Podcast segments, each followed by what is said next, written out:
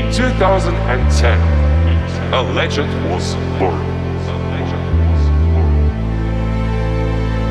Sergey here became known as the Epic Sax guy. So, Sergey, do you have a message for your fans on the internet? Yes, of course, my dear friends. I'm gonna tell you, Epic Sax Guy Forever, special present for you.